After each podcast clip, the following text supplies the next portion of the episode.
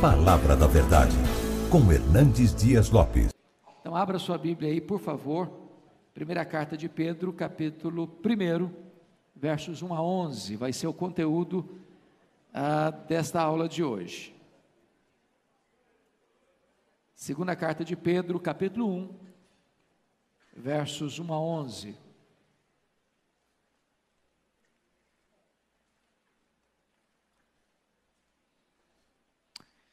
Eu vou fazer a leitura, vocês acompanhem por gentileza. Simão Pedro, servo e apóstolo de Jesus Cristo, aos que conosco obtiveram fé igualmente preciosa na justiça do nosso Deus e Salvador Jesus Cristo, graça e paz vos sejam multiplicadas, no pleno conhecimento de Deus e de Jesus nosso Senhor. Visto como pelo seu divino poder nos têm sido doadas todas as coisas que conduzem à vida e à piedade, pelo conhecimento completo daquele que nos chamou para a sua própria glória e virtude, pelas quais nos têm sido doadas as suas preciosas e muito grandes promessas, para que por elas vos torneis coparticipantes da natureza divina, livrando-vos da corrupção das paixões que há no mundo. Por isso mesmo, vós, reunindo toda a vossa diligência, associai com a vossa fé a virtude, com a virtude o conhecimento, com o conhecimento o domínio próprio, com o domínio próprio a perseverança, com a perseverança a piedade, com a piedade a fraternidade, com a fraternidade o amor.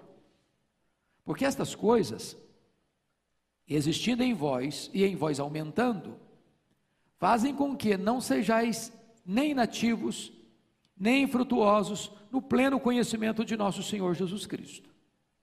Pois aquele a quem estas coisas não estão presentes é cego, vendo só o que está perto, esquecido da purificação dos seus pecados de outrora. Por isso, irmãos, procurai com diligência cada vez maior confirmar a vossa vocação e eleição, porquanto, procedendo assim, não tropeçareis em tempo algum. Pois desta maneira é que vos será amplamente suprida a entrada no reino eterno de nosso Senhor e Salvador Jesus Cristo. Amém. Louvado seja Deus.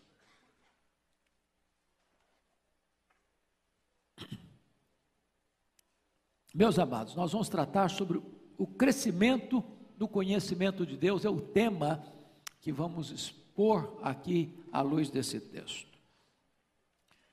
Bom, é, nós já examinamos a primeira carta, a primeira carta de Pedro, e a grande ênfase da primeira carta de Pedro ah, foi tratar do perigo fora da igreja, ou seja, o perigo da perseguição. É por isso que o tema da primeira carta de Pedro é sofrimento, porque é a igreja que está enfrentando a oposição e a perseguição do mundo. Agora, na segunda carta, Pedro trata do perigo dentro da igreja, que é a falsa doutrina. É o perigo do ataque dos falsos mestres. Se você perceber, tanto o capítulo 2 quanto o capítulo 3 desta carta, focadamente vai alertar a igreja sobre o perigo dos falsos mestres que tentam induzir a igreja ao erro doutrinário, levando assim a igreja a descambar-se também espiritualmente.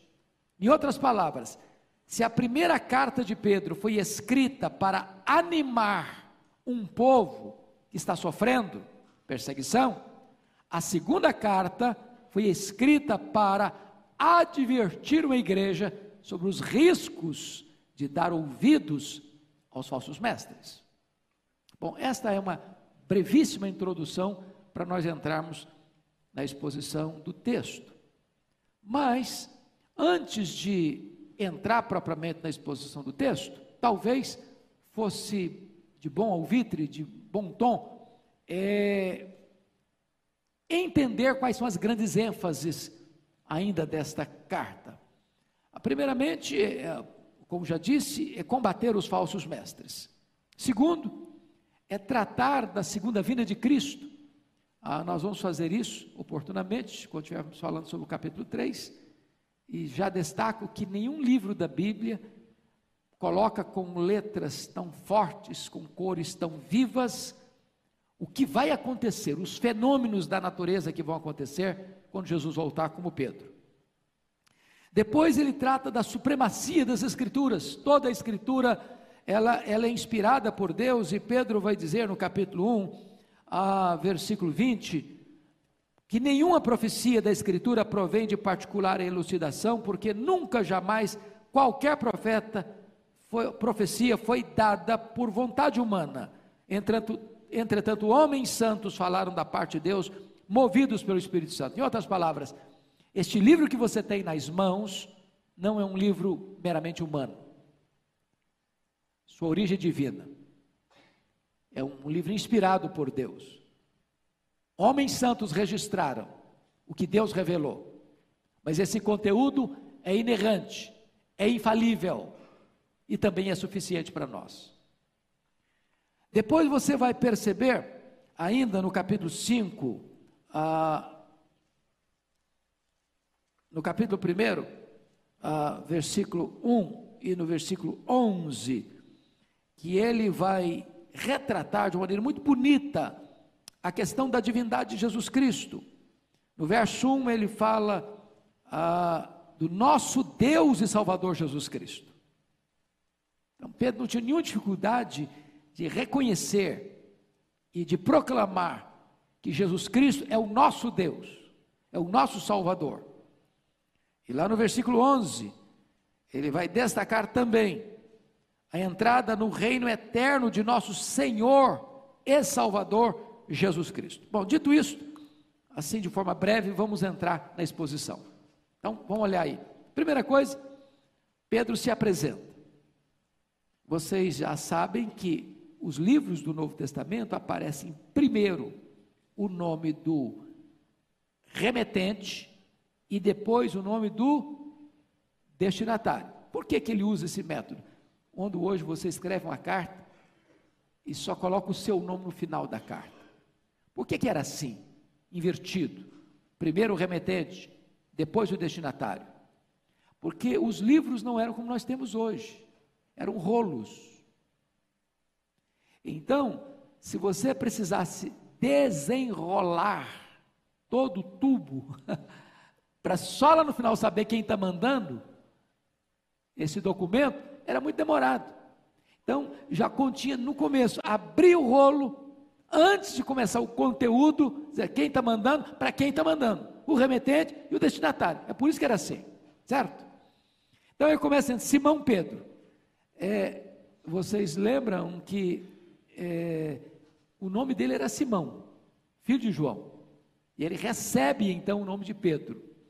E vale destacar que esse homem nasceu em Betsaida, esse homem morava agora em Cafarnaum, ah, quando foi chamado para ser discípulo, mais tarde para ser apóstolo.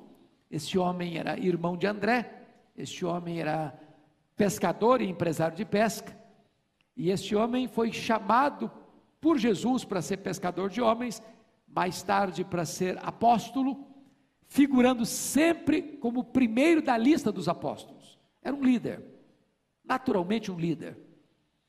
Um homem de altos e baixos, um homem de avanços e recuos, de escaladas e quedas, mas um homem que amava Jesus. Um homem que foi restaurado por Jesus e usado poderosamente por Jesus e tem o ministério mais endereçado aos da circuncisão, ou seja, aos judeus. Então, esse é o apóstolo Pedro. Quais são as credenciais que ele apresenta aí?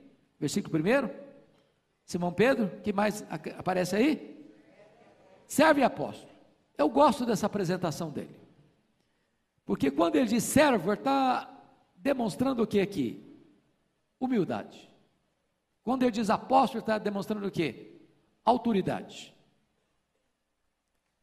Então, eu chamo a sua atenção, porque o que fizeram com Pedro mais tarde, transformando-o, entre aspas, em papa, em bispo universal, em cabeça da igreja, em pedra fundamental da igreja, não tem nada a ver com o Pedro real, com o Pedro da Bíblia, com o Pedro das Escrituras. Este homem não tem nenhum problema de dizer eu sou um servo. Nós olhamos na aula passada, capítulo 5, versículo 1, e ele diz: Eu, presbítero, como eles, não acima deles, mas como eles. Então, as apresentações que Pedro faz nas suas epístolas e os sermões que Pedro prega, relatados no livro de Atos, não apoiam, não sustentam a ideia de ele ter sido um bispo universal, um papa da igreja, um cabeça da igreja, a pedra fundamental da igreja. Ao contrário, absolutamente ao contrário disso. Bom, agora você vai ver quem são os destinatários desta carta. E ele diz: Aos que conosco obtiveram fé igualmente preciosa na justiça do nosso Deus e Salvador Jesus Cristo. Ele não define aqui para quem está mandando essa carta. Por que, que ele não define? Porque, na verdade, é como se fosse uma sequência da primeira, e lá na primeira carta, para quem que ele está mandando a carta? Olha lá no capítulo 1, versículo 1 da primeira carta. Aos eleitos que são forasteiros da dispersão, no Ponto, Galácia, Capadócia, Ásia e Bitínia. Essa região descrita no capítulo 1, versículo 1 da primeira carta, era aquela região da Galácia, que Paulo não foi. Paulo foi na Galácia do Sul, Antioquia da Pisídia, Cônio, Derbe Listra. Esses aqui são da Galácia do Norte, que Paulo não entrou. E Pedro alcança essa gente. E manda essa carta para essa gente que está o quê? Perseguida, dispersa, forasteira. E agora, na segunda carta, volte lá, ele vai nos informar que esses irmãos que estão lá na Galácia do Norte, nessa região da Ásia Menor, é, são aqueles que conosco obtiveram fé igualmente preciosa na justiça do nosso Deus e Salvador Jesus Cristo. Ele está dizendo que Jesus é Deus, que Ele é o nosso Salvador, e que aqueles crentes, bem como você e eu hoje, foram as pessoas que foram justificadas, que obtiveram fé igualmente preciosa na justiça do nosso Deus Salvador. O que, que significa isso? Significa que você que creu, você que creu no Senhor Jesus Cristo, você foi coberto pela justiça dele. Você está vestido com a justiça dele. Você foi declarado justo no tribunal dele. Foi atribuído a você a justiça daquele que é justo. Você foi justificado. Entender essa gloriosa doutrina da justificação é tão importante, porque é, justificação é um ato, não é um processo. Justificação não tem graus. Não tem nenhuma pessoa mais justificada do que a outra. Justificação é um ato legal, jurídico, forense, declaratório, de que você que é pecador, eu que sou pecador, no momento que eu creio no Senhor Jesus Cristo, Deus em Cristo perdoa os meus pecados, cancela minha dívida e coloca sobre mim, na minha conta no tribunal do céu, todos os méritos da justiça de Cristo, de tal maneira que a partir daí, todos os seus pecados do passado, do presente e do futuro já foram perdoados no sentido de que não tem mais sobre você condenação. Você está quites com a lei de Deus e com a justiça de Deus. E não obstante você continuar sendo pecador, agora o seu pecado não tem mais o poder de condenar você. Agora, quando você peca contra Deus, você peca como um filho e não como um réu. E agora, quando você peca como filho, obviamente você tem o Espírito Santo e fica triste quando peca, o que, é que você faz com o seu pecado? Você o confessa. E a Bíblia diz que Deus é fiel e justo para perdoar você e purificar você. Então, a justificação significa o seguinte: que a sua salvação já está garantida, selada, lá no tribunal do céu. Deus declara você justo. É isso que Pedro está dizendo para esses irmãos. Muito bem. Depois que ele fala do remetente, do destinatário, e descreve esses destinatários como aqueles que foram justificados, ele vai fazer a sua saudação. Vamos dar uma olhadinha no versículo 2. Leia comigo o versículo 2. Graça e paz os sejam multiplicadas, o pleno conhecimento de Deus e de Jesus nosso Senhor. Essa é uma saudação muito comum nas cartas de Paulo: graça e paz. A graça é o fundamento, a paz é o resultado disso. A graça é a raiz, a paz é o fruto. De tal maneira que a graça trata da sua salvação, a paz, o resultado da sua salvação. Ou seja, não tem chance de ter paz com Deus sem a graça. E todo aquele que tem a graça desfruta da paz com Deus. Um produz o outro. Graça produz paz. Paz é resultado da graça. Então, se você está em Cristo, você tem a graça a graça de Deus. E se você está em Cristo, você desfruta de comunhão com Deus, de relacionamento restaurado com Deus, você tem paz com Deus. Bom, dito isto, vamos entrar agora no que é o cerne da carta, começando com a provisão divina para a piedade. Primeiramente, vamos ver a, a fonte dessa provisão. Olha o verso 3 comigo visto como, pelo seu divino poder, nos têm sido doadas todas as coisas que conduzem à vida e à piedade, pelo conhecimento completo daquele que nos chamou para a sua própria glória e virtude. Então vamos ver algumas coisas aqui. Primeiro, a fonte dessa provisão, ele chama de quê aí? Seu divino poder.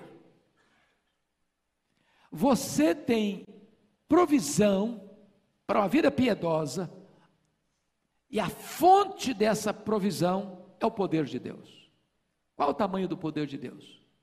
Qual a extensão do poder de Deus? Qual a profundidade do poder de Deus? É um poder ilimitado, infinito. Então, esse poder de Deus é a fonte da, desta provisão para você é, ter uma vida piedosa. O poder de Deus é esse reservatório inesgotável de onde jorra os recursos celestes para vivermos uma vida piedosa. Qual o propósito? Ele está dizendo aí para conduzir você à vida e à piedade. Qual o projeto de Deus ao salvar você? Não é salvar no pecado, é salvar do pecado. É salvar para uma vida piedosa. E o que é piedade? Piedade tem a ver com a sua relação certa com Deus.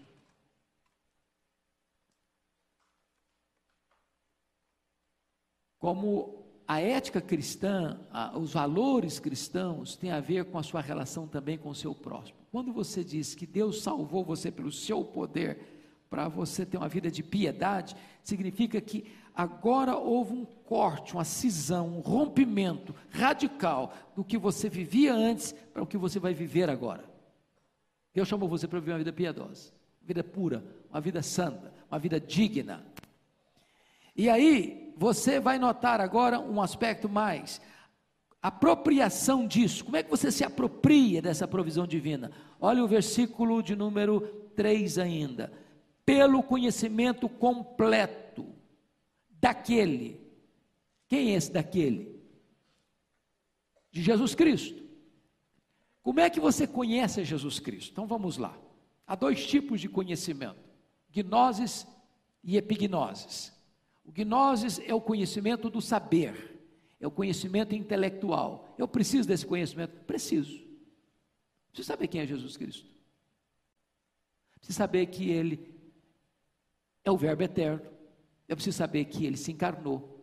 Eu preciso saber que ele nasceu da Virgem Maria. Eu preciso saber que ele nasceu em Belém da Judéia, cumprindo as profecias. Eu preciso saber que ele foi chamado de Nazareno para cumprir as profecias. Eu preciso saber que ele viveu uma vida sem pecado e que ele fez os milagres de Deus, que ele tinha os atributos de Deus, que ele ensinou a palavra de Deus. Eu preciso saber que ele morreu no Calvário. Eu preciso saber que ele ressuscitou dentre os mortos. Eu preciso saber que ele voltou para o céu. Eu preciso saber que ele está no trono. Eu preciso saber que ele derramou o Espírito Santo. Eu preciso saber que ele é o cabeça da igreja. Eu preciso saber que ele é o único Salvador, o único mediador, o único Senhor. Eu preciso saber que ele vai voltar em glória. Isso é conhecimento intelectual. Agora, a palavra que Pedro usa aqui, pelo conhecimento completo, não é gnosis, é a palavra epignosis. E epi é uma preposição sobre. Então, quando ele fala desse conhecimento, ele está falando não de um conhecimento intelectual, mas de um conhecimento relacional.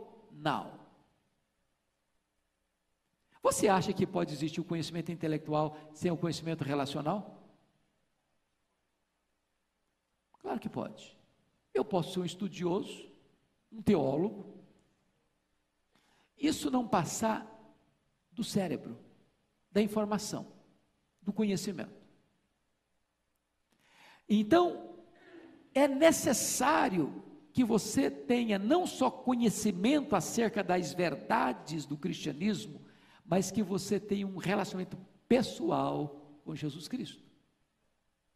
É essa relação pessoal, é essa intimidade com Ele, é essa comunhão com Ele que Pedro está dizendo aqui. Mas mais um pouquinho. Vamos dar uma olhadinha agora. É, que esse conhecimento vai levar você o quê? Conhecimento completo daquele que nos chamou para a sua própria glória e virtude. Esse Deus que você conhece chamou você para quê mesmo? Para a sua própria glória, doxa e virtude, arete.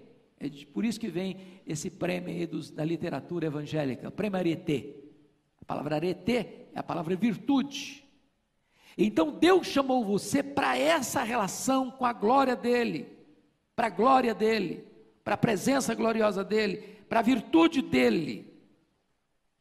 E aí, as bênçãos dessa provisão, ele vai deixar claro no versículo 4: pelas quais nos têm sido doadas as suas preciosas e muito grandes promessas Olha como é que Pedro trata as promessas. Quais são os, os adjetivos que ele usa aí para as promessas de Deus? Hã? Preciosas e muito grandes. O que são as promessas de Deus? É tudo aquilo que Deus prometeu na Sua palavra em relação a você. É por isso que é preciso estudar a Bíblia. Porque quando você não conhece as preciosas e muito grandes promessas, você corre o risco de ser um crente e ser espiritualmente pobre. O que, que é isso? É você viver na riqueza e não usufruir. É aquela ideia do camarada que foi fazer um cruzeiro e levou uma sacola de pão com mortadela. E aí todo mundo comendo os banquetes, as iguarias, ia lá no canto comendo pão com mortadela. Daqui a pouquinho o pão ficou seco, a mortadela já estava passada, e ele estava com fome, o povo comendo banquete, e ele não estava lá. Falei, ah, por que, que você não vai lá? Falei, não, mas eu não paguei, eu não comprei, eu não posso, não tenho dinheiro. Falei, ah, mas está no pacote. Está no pacote. Então, às vezes, você é crente e não usufrui a riqueza de Deus, a graça de Deus, a alegria de Deus, a paz de Deus, o poder de Deus, a comunhão com Deus, as promessas de Deus, de tudo aquilo que Deus tem para você, está no pacote. Para você saber, você tem que estudar, você tem que ler, você tem que conhecer as preciosas e muito grandes promessas. Leia sua Bíblia e você vai ver quantas promessas você tem. Conhecer as promessas de Deus vai mudar, revolucionar a sua vida de oração. Porque o que é oração vitoriosa? É você dizer para Deus o que Deus prometeu para você na sua palavra. Leia as orações da Bíblia. E você vai notar isso. As grandes orações da Bíblia, registradas na Bíblia, são orações que retratam isso. A pessoa chega para Deus, Deus o Senhor prometeu, Deus o Senhor falou, Deus o Senhor prometeu, Deus o Senhor falou, porque Deus tem zelo pela sua palavra. Em todas as suas promessas nós temos o sim e o amém. Deus não dá uma promessa e quebra a promessa. Então, quando Deus promete algo, Deus é fiel para cumprir o que prometeu. Então, como é que você ora vitoriosamente? É quando você chega para Deus e diz para Deus o que Deus disse na sua palavra, o que prometeu na sua palavra. Você reivindica isso pela fé e crê e toma posse e vive e experimenta. Pois bem, dito isto, dito isto, vamos ver agora no que vai desembocar essas muito grandes e preciosas promessas. Para que por elas, elas quem? Elas o quê? As promessas. Vos torneis coparticipantes da natureza divina, livrando-vos da corrupção, das paixões que há no mundo. Então, a primeira coisa que ele vai dizer é que Deus deixou você para ser coparticipante da natureza divina. Bom, vamos entender bem isso aqui para não chegar a uma conclusão errada. Pedro não está dizendo que você vai ser um semideus, nem Pedro está dizendo que você vai ter a natureza divina no sentido de que você também é Deus. Não, Pedro está dizendo isso. Existem coisas que Deus tem, atributos que Deus tem, que só Ele tem. Nem anjos têm, nem homens têm. Não tiveram, não têm e não terão, nem quando formos glorificados. Então vocês se lembram de quais são os atributos que só Deus tem e nunca ninguém vai ter? Deus é autoexistente. Todos os seres que existem, existem porque foi, foram criados por Ele. Deus é o que mais? Infinito. Só Deus é infinito. Imenso. Só Deus é imenso. Eterno. Só Deus é eterno. Porque só Deus existia antes do começo. Nem anjos existiam, nem céu existia, nem terra existia, nem nada existia, só Deus, só Ele é eterno. Imutabilidade, só Deus é imutável. Só Deus é onipotente, só Deus é onipresente, só Deus é onisciente, só Deus é transcendente, só Deus é soberano. Esses atributos ninguém os tem, são os atributos da divindade. Agora, agora, quando você creu no Senhor Jesus Cristo, você nasceu do Espírito, você nasceu de Deus. Você foi gerado pela divina semente. E aí, você, nesse sentido, é coparticipante dessa natureza. Aliás, você é filho de Deus de duas maneiras. Você é filho de Deus que foi adotado. O que é um filho adotivo? O que é um filho adotivo? Ele não nasceu da relação do pai e da mãe que adotaram. Porém, legalmente, quando você adota um filho, ele se torna seu, legalmente seu. Recebe o seu nome, recebe a sua herança, recebe tudo que você tem, ele é filho, como outro filho. Então você foi adotado, mas mais do que adotado, você foi regenerado. Qual foi o quem regenerou você? Espírito Santo. Espírito Santo é Deus. Então você é filho de Deus, gerado da própria natureza de Deus. Você não passa a ser Deus, mas você faz parte da família de Deus. Agora, Pedro está nos informando mais que você foi gerado de novo, você tem co-participante da natureza divina, ah, para viver uma vida de rompimento com o pecado, livrando-vos. Olha aí no versículo 4. Livrando-vos da corrupção e das, das paixões que há no mundo. Bom, mas isso já fica até implícito, porque já pensou você ser gerado de novo, gerado pelo Espírito de Deus, gerado de cima, da divina semente, mas viver atrelado à corrupção do mundo? Uma coisa anula a outra. Se a pessoa vive de acordo com a corrupção do mundo, significa uma coisa: ele não foi gerado de novo. Se ele foi gerado de novo, ele não vai viver nas paixões do mundo. Pedro está dizendo isso. O fato de você ser filho de Deus, gerado por Deus, implica que você precisa viver uma vida de santidade. Não é legalismo isso, mas flui. Então é hora de agora você fazer um check-up da sua alma. Se o seu coração pede você só para lá, seu prazer está lá, seu coração está lá, seus deleites estão tá lá, seus olhos estão lá, tudo que você deseja é de lá, para um pouquinho. Pergunta você mesmo: já nasci de novo? Já sou nova criatura? Eu já fui justificado?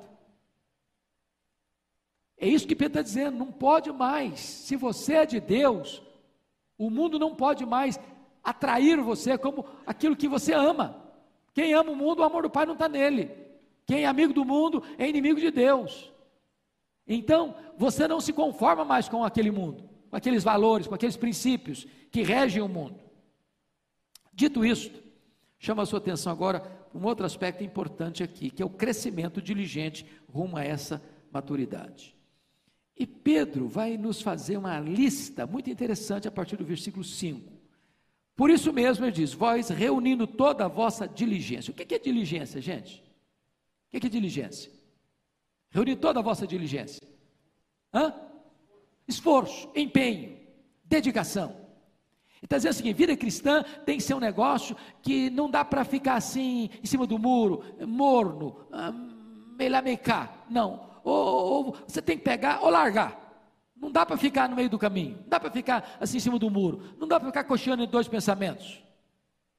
Ou é crente ou não é. Não dá para ser meio crente. Não dá para ser meio salvo. Então está reunindo todo o quê? A vossa diligência. É com força total. É com empenho pleno. É com dedicação exclusiva em uh, reunir toda a vossa diligência, diz ele no versículo 5, associai com a vossa fé a virtude. Então você pega a sua fé, associa a sua fé à virtude. A fé tem que desembocar em virtude. Se você crê, isso tem que transparecer na sua vida. Se você crê, isso tem que mudar a sua conduta. Se você crê, você é uma nova criatura. Se você crê, isso muda a sua forma de viver. Agora, com a virtude você vai associar o que mais? Com a virtude, versículo 5, o conhecimento. O fato de você ser um crente, automaticamente deve levar você a querer saber. É por isso que a gente vem para a igreja. Aqui é uma usina de conhecimento. Aqui é uma indústria de conhecimento. Aqui a palavra de Deus é aberta. Aqui a palavra de Deus é exposta. Mas você não limita o seu conhecimento aos cultos públicos, você é um crente que lê a sua Bíblia em casa. Ou estou errado?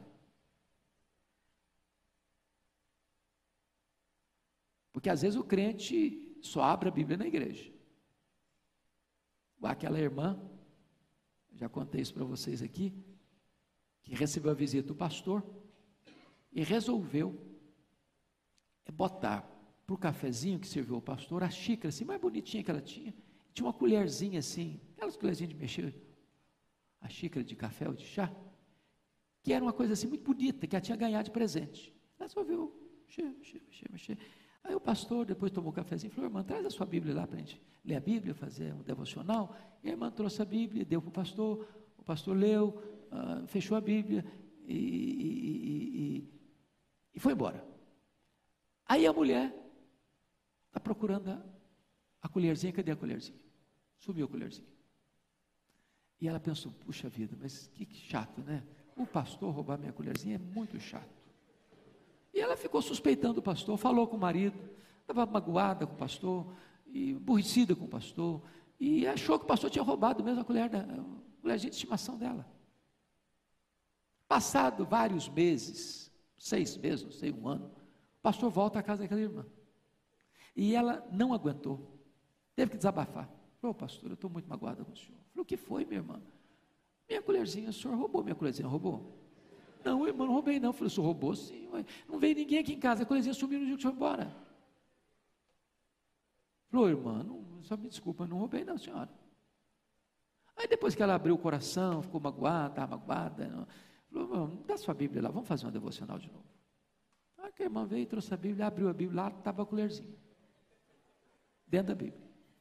Conclusão, aquela irmã só tinha lido aquela Bíblia aberta, que a Bíblia, no dia o pastor veio há seis meses atrás.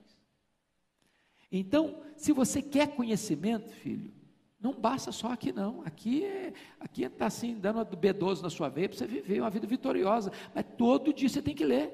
Associa a virtude ao conhecimento. E ele diz aí no versículo de número 6, com o conhecimento, o domínio próprio. O que que Pedro está dizendo? Quando você lê sua Bíblia, você se torna uma pessoa melhor. Quando você lê sua Bíblia, você se torna uma pessoa temperada. Antônimo de destemperado. O que é uma pessoa destemperada? Uma pessoa que não tem domínio próprio. O que é domínio próprio, gente?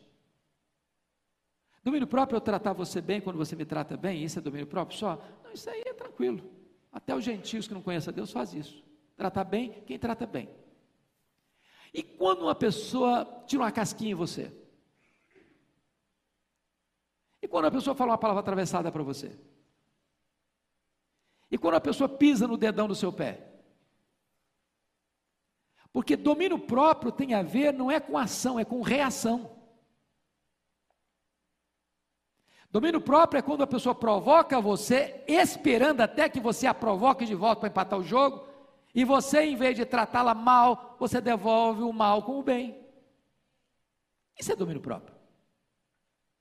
Agora, o que Pedro está dizendo é que o domínio próprio vem do conhecimento que você vai adquirindo da verdade de Deus, associa o conhecimento ao domínio próprio. E ele prossegue e diz aí, olha por favor, o versículo 6. Com o domínio próprio, o que? Perseverança. A palavra perseverança aqui, eu já tenho dito isso algumas vezes para vocês, talvez não seja a melhor tradução para o português. Porque esta palavra perseverança aqui é a palavra ruipomônia do grego, que significa paciência triunfadora, paciência com pessoas difíceis. Você acha que precisa ter paciência para lidar com gente difícil?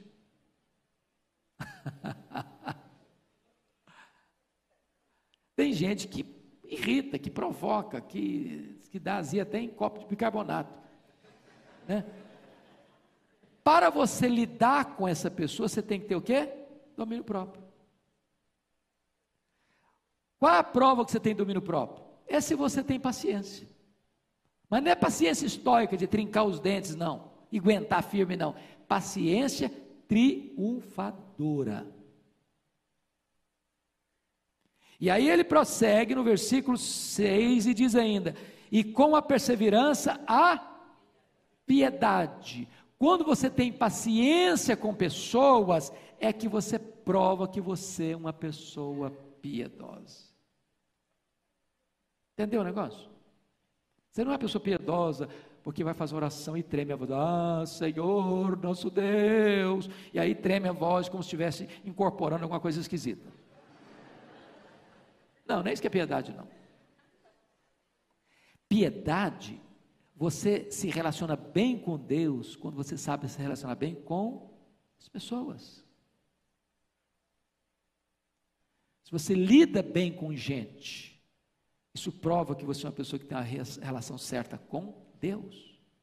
Associa uma coisa com a outra. E ele segue adiante e diz assim no versículo de número 7: Com a piedade a Fraternidade. Bom, o que, que seria fraternidade? A ideia de fraternidade é você amar o outro como você ama irmão de sangue. Eu vou fazer uma perguntinha a vocês. Você ama seu irmão, a sua irmã, a sua família, só porque eles são virtuosos? Sua família tem problema? A sua não tem, né? Tem hora que gente da sua casa irrita você? Ou não? Sua família assim nunca tem esse problema. Então, note você que quando você é uma pessoa piedosa, você trata o seu irmão como se irmão de sangue fosse. Pensa numa briga, graças a Deus o crente não briga, né? Pensa numa briga. Se o seu irmão estiver lá levando pancada, qual a sua atitude natural? Hã? Defendê-lo. Você nem pergunta se está certo ou está errado. Você faz o quê? Vai lá e defende. Por quê? Porque ele é seu sangue. Ele é seu irmão de sangue. Então, Pedro está dizendo que você olha para o seu irmão de fé, seu irmão da igreja, seu irmão espiritual, e você o considera como se de sangue fosse seu irmão, membro da sua família de sangue. Ainda que ele erre, ainda que ele esteja errado, você o defende, você luta por ele, você tenta resgatá-lo. Isso demonstra a sua espiritualidade, sua piedade. E ele diz mais, versículo 7, como é que ele termina isso aí? Com a fraternidade, o amor. Bom, por que, que ele conclui esse corolário de virtudes com amor? Qual é a maior das virtudes cristãs? O amor. Agora permanece a fé, a esperança e o amor. Esses três. Mas o maior desses é o amor.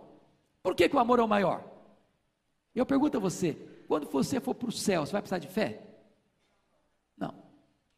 Você já, tá tomando, já tomou posse. Quando você for para o céu, você vai precisar de esperança? Também não. Já tomou posse. Quando você for para o céu, você vai exercitar o amor? Vai. O clima do céu é amor. Agora, qual é a característica do amor? Por exemplo, Jesus Cristo, lá em João 13, 34 e 35, diz assim: Novo mandamento vos dou, que vos ameis uns aos outros, assim como eu vos amei. E nisto conhecerão todos que sois meus discípulos, se tiverdes amor uns pelos outros. O que, que Jesus quis destacar aqui? Bom, amar o próximo já era conhecido, então não é novo mandamento. O que, que é novo aqui então? O que, que tem de novo aqui nesse mandamento de Jesus? Até então, você era ordenado a amar o seu próximo como você mesmo. Tem um limite aqui, não tem? Agora Jesus está dizendo que vos ameis uns aos outros como eu vos amei. E a pergunta é: como é que Jesus me amou? Como é que Jesus amou você? Ele amou a, a mim mais do que amou a si mesmo. Ele amou a mim e deu a sua vida por mim. E morreu por mim. Mas ele morreu por mim que eu era bom? Porque eu era uma pessoa maravilhosa? Não, ele amou, ele morreu por mim quando era fraco, ímpio, pecador e inimigo. Então, Pedro termina essa série de virtudes dizendo o seguinte: o amor é como se fosse, Paulo diz isso, é o vínculo da perfeição. Sabe o que é vínculo? Está vendo essa, essa, essa costura aqui? Isso aqui é vínculo. Junto uma coisa com outra. O que mantém todas as virtudes unidas é o vínculo do amor é o que costura todas as virtudes. É por isso que Paulo, em Romano, 1 Coríntios 13, disse que você pode ter dom de profecia, você pode ter dom de ciência, você pode é, falar todas as línguas dos homens, você pode é, distribuir seu bem para os pobres, você pode até entregar seu corpo a ser queimado. Se não tiver amor, nada disso aproveita, nada disso faz sentido. O amor que corrige as, as, as, as motivações e que bota tudo junto para fazer sentido, como virtude cristã. Pois bem, dito isto, vamos agora às implicações práticas desse crescimento espiritual. Versículo 8, leia comigo, vamos juntos? Porque estas coisas, existindo em vós e em vós aumentando, fazem com que não sejais nem nativos, nem frutuosos, pleno conhecimento de nosso Senhor Jesus quis. Porque estas coisas, que estas coisas, que coisas são essas? Essas virtudes que nós acabamos de falar aqui. Existindo em vós, então essas virtudes precisam ser vistas em você. Mas não são virtudes que ficam em você estagnadas, paradas. Existindo em vós e em vós o quê? Em vós o quê? Aumentando.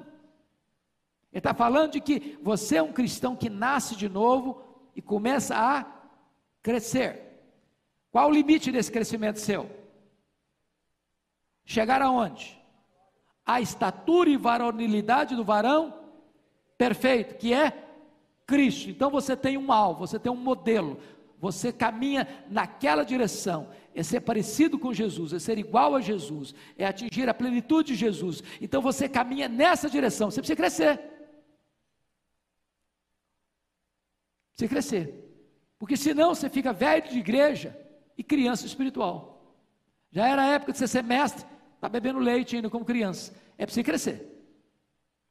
Para crescer, essas virtudes precisam estar em você e você precisa estar desenvolvendo essas virtudes, desenvolvendo essas virtudes, desenvolvendo essas virtudes. Quando isso acontece, qual o resultado? O que é que diz o versículo 8? Você não vai ser o quê? Nem nativo, nem frutoso. Em outras palavras, colocou na negativa, mas vamos colocar na positiva. Você vai ser o quê? Frutífero. Frutífero.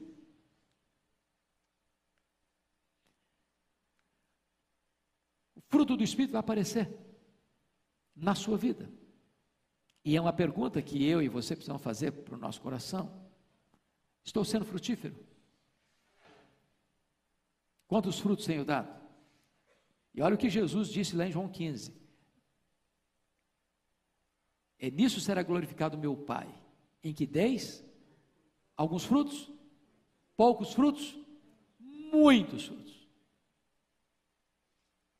Quais são os seus frutos? Que frutos você tem produzido? A quem você tem alimentado com esses frutos? Essa é a grande pergunta.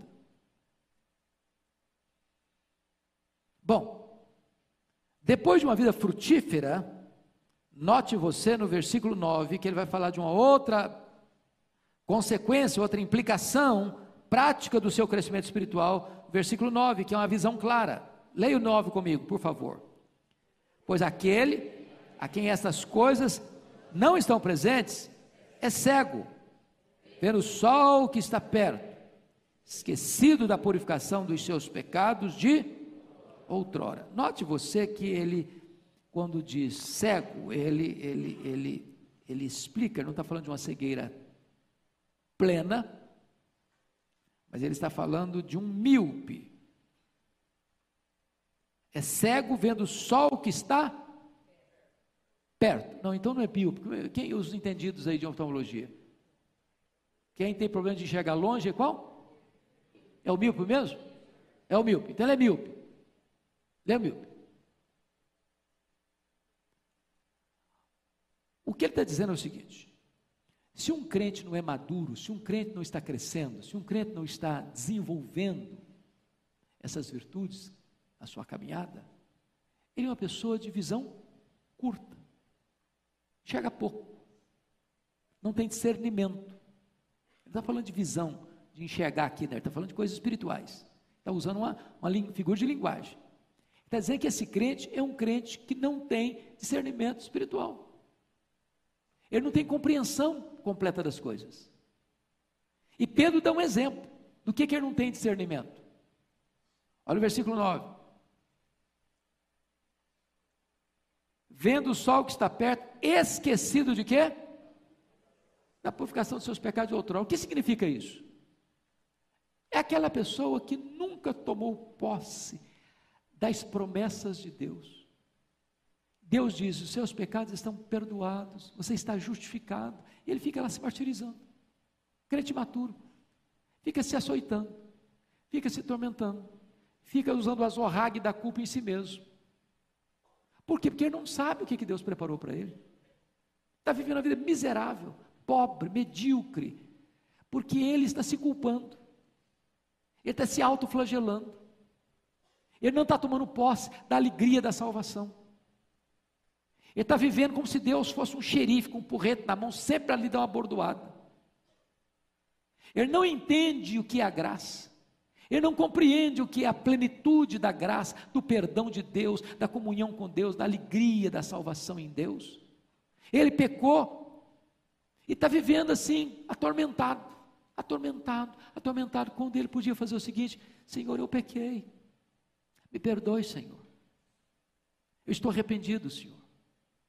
Mas eu creio que tua palavra diz que se eu confessar os meus pecados, tu és fiel e justo para me, perdoar. Tua palavra diz que o sangue de Cristo me é poderoso para me purificar de todo o pecado. A tua palavra diz: se eu ah, guardar, eu não prospero, mas se eu confessar e deixar, eu alcanço misericórdia. Então, Senhor, eu estou querendo agora receber o teu perdão, a tua misericórdia, a purificação dos meus pecados. Eu estou me sentindo agora livre, Senhor. Eu quero continuar de novo, Senhor, na tua presença, Senhor. E ele vai viver uma vida feliz, plena, abundante. Mas o camarada que não tem essas virtudes, não tem esse conhecimento, ele está se martirizando, se martirizando. Ah, meu Deus, eu sou miserável mesmo tal, sempre martirizando, sempre, sempre se culpando. Por quê? Porque não tem visão, tem discernimento, não tem compreensão das verdades espirituais. Mas, vamos fechar? Que outra coisa que vem como resultado desse crescimento espiritual? Primeiro, nós falamos da vida frutífera. Segundo, nós falamos de uma visão clara.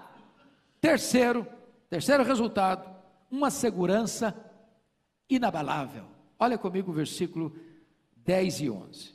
Por isso, irmãos, olha a consequência. Por isso, irmãos, procurai com quê? Diligência. Já usou essa palavra diligência, não já? Está usando de novo. Mas ele usa uma expressão diferente agora. Procurai com diligência cada vez maior. O que Pedro está nos ensinando que santidade, santificação é um processo em que você entra nele, com diligência, com empenho, com esforço, com zelo, cada vez maior, cada vez maior, cada vez maior, força máxima, cada vez maior. Procurai com diligência cada vez maior confirmar a vossa vocação e eleição. Preste bem atenção nisso. Ele está falando de vocação, chamado e eleição. Confirmar o seu chamado e a sua eleição. Quem elege é Deus. Com base em quê? No meu mérito ou na graça dele? Na graça dele. Quando aconteceu a eleição? No tempo ou na eternidade? Na eternidade. A eleição, ela é focada na pessoa de Cristo ou na minha pessoa? Pessoa de Cristo. Com que propósito? Para eu viver do jeito que eu quiser ou viver uma vida de santidade e irrepreensibilidade? Uma vida santa e irrepreensível.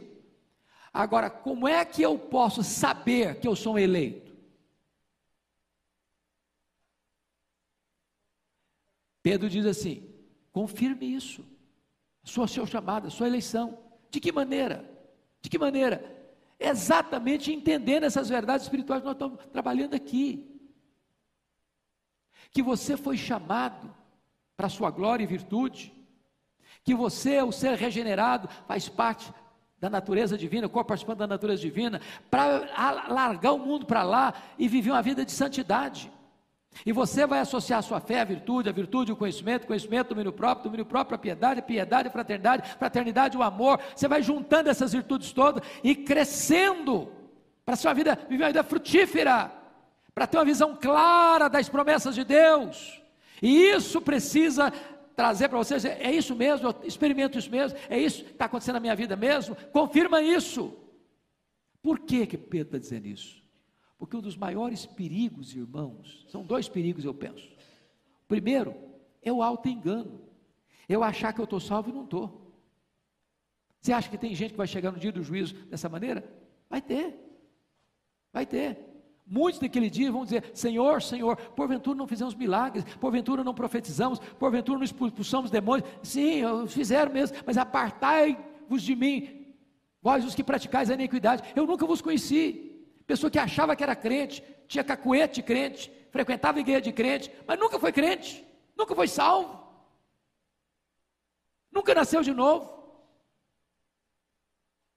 Segundo perigo É o perigo de eu ser salvo, mas nunca ter alegria da segurança da salvação. Pessoa que fica numa gangorra espiritual. Acha que está salvo de manhã, acha que está perdido de noite, acha que é filho de Deus de manhã, acha que é filho do diabo de noite, acha que está indo para o céu de manhã, acha que está indo para o inferno de noite, e vive nesse tormento todo. Então você precisa confirmar a sua vocação e a sua eleição. Para quê, irmão? Para que você tem que confirmar? Olha aí, versículo de número 10. Porquanto, procedendo assim, não tropeçareis em tempo algum. O que que Pedro está querendo dizer? Quando o diabo vier botar uma dúvida, uma minhoca na sua cabeça, será que é isso mesmo? Você é crente? Ah, acho que você não é crente em nada. E você entra em dúvida, e você se angustia, e você se atormenta. Quando vier alguma dúvida, seja da sua mente, seja dardos inflamados do maligno, eu gosto muito do Mark Lloyd Jones quando ele diz o seguinte: o que, que significa os dardos inflamados do maligno, que são apagados pelo escudo da fé? Dardo inflamado do maligno é tudo que passa pela sua cabeça e não procede das suas convicções. Já passou coisa maluca na sua cabeça? Você fica escandalizado com você mesmo? Isso aí é dardo do diabo. São os dardos do maligno. Eu jogo esse dardo. Se você não tiver o escudo da fé, é a fé que diz quem é você. Eu sou de Jesus. Aí esse troço entra. Aí isso já gera dúvida, gera insegurança, gera incerteza. Então, ele diz que essas coisas existindo assim, você não vai ser o quê? Você não vai tropeçar em tempo algum, você não vai duvidar. Olha o versículo 11 para encerrar. Pois desta maneira é que vos será amplamente suprida a entrada no reino eterno de nosso Senhor e Salvador, Jesus Cristo. O que Pedro está nos dizendo, irmãos, é que a salvação é pela graça. Mas esse processo do crescimento, da santificação, é preciso em você e em mim empenho, diligência, força máxima, força total, porque é desta forma, é desta maneira que você será amplamente suprida a vossa entrada neste reino eterno de nosso Senhor e Salvador Jesus Cristo. Então não cruze os braços, não afrouxe os seus joelhos, não ensarilhe as armas, mantenha-se firme, vigilante, nessa caminhada de santificação, de crescimento espiritual. Porque todo aquele que nasceu de novo começa um processo de santificação e de crescimento até chegar aqui em cima, na glorificação que é a nossa entrada nesse reino de glória do nosso glorioso Salvador, Jesus Cristo. Vamos ficar em pé? Vamos orar ao nosso Deus. Depois nós vamos ter um tempinho, ah, intervalo para o culto das 11 e que Deus abençoe sua vida, que Deus abençoe seu coração, que Deus abençoe sua família. Fica conosco para o culto das 11. Deus amado, receba a nossa gratidão pela tua palavra que é viva, que é poderosa, que é atual, que é oportuna, que traz a nós as grandes e muito preciosas promessas. E nós queremos agora, Deus, te pedir que tu nos fortaleças, para que nós jamais venhamos a esmorecer nessa diligência da vida espiritual. Deus, aquelas áreas da nossa vida que estão deficitárias, deficientes, que têm brechas, que têm muros caídos, que têm portas queimadas, que têm necessidade de reforma, de conserto, de transformação, que tu nos dês compreensão dessas coisas, visão dessas coisas, para que a nossa vida não seja deficiente, mas que a nossa caminhada seja plena, vitoriosa, para que nós entremos neste reino de glória com aquela boa aprovação. Servo bom e fiel, foste fiel no pouco, Agora, sobre o muito eu te colocarei. Entra no gozo do teu Senhor. Que seja assim, meu Deus, na vida de cada pessoa que está aqui na tua casa nesta manhã. Louvado seja o teu nome. Nós oramos com gratidão, em nome de Jesus. Amém.